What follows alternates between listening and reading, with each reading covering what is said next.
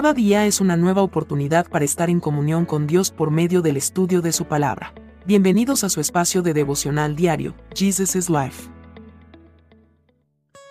Con un abrazo fraterno les damos la bienvenida para continuar en el estudio de la palabra del Señor, en el capítulo 45 del libro de Jeremías. Recompensa a la fidelidad.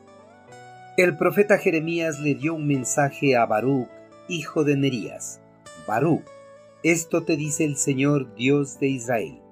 Tú has dicho, estoy repleto de dificultades, ¿no he sufrido ya lo suficiente? Y ahora el Señor ha añadido más, estoy agotado de tanto gemir y no encuentro descanso. Baruch, esto dice el Señor, destruiré esta nación que construí, arrancaré lo que planté. ¿Buscas grandes cosas para ti mismo? No lo hagas yo traeré un gran desastre sobre todo este pueblo, pero a ti te daré tu vida como recompensa donde quiera que vayas. Yo, el Señor, he hablado.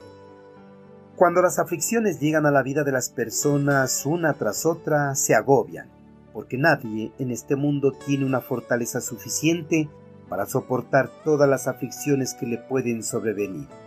Ni siquiera las personas que han alcanzado un alto grado de madurez espiritual pueden sentirse alegres y jubilosos en medio de las tribulaciones.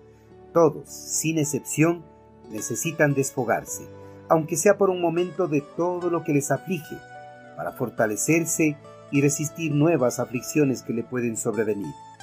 Los siervos del Señor no están exceptos de sentirse agobiados por la realidad que les toca vivir.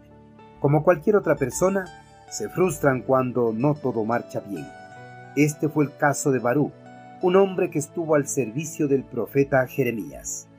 Baruch había permanecido cerca del profeta alrededor de 20 años.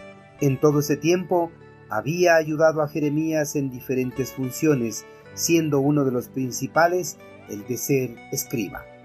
Baruch, bajo las órdenes del profeta, escribió en un rollo cada una de las profecías que el Señor le había dado al profeta a lo largo de su vida para el pueblo judío.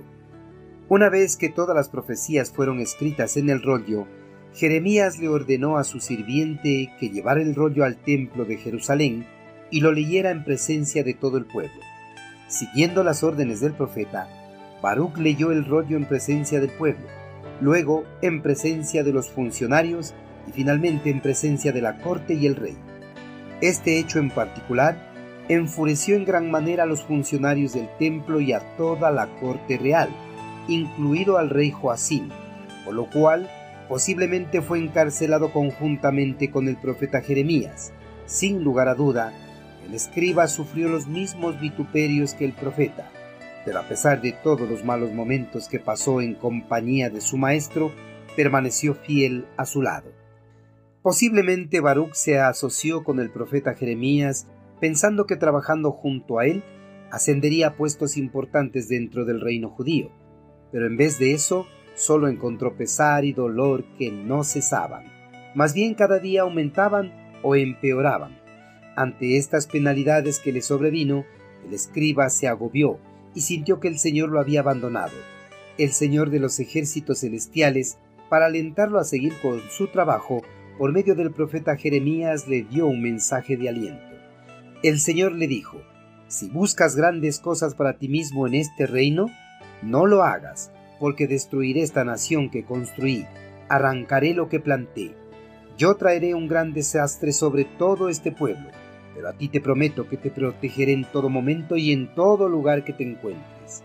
El profeta Jeremías incluye esta promesa que Dios le hizo a Baruch al terminar el relato de este libro, para mostrar que el Señor siempre cumple lo que promete. Y así fue. Dios cumplió las promesas que les hizo tanto a su siervo como al profeta. El Señor nunca les falla a los que ha llamado a su servicio. Queridos hermanos, no todo será a color de rosas para los siervos del Señor. Tendrán que pasar penalidades al igual que el profeta Jeremías, su siervo Baruch y muchos otros siervos del pasado.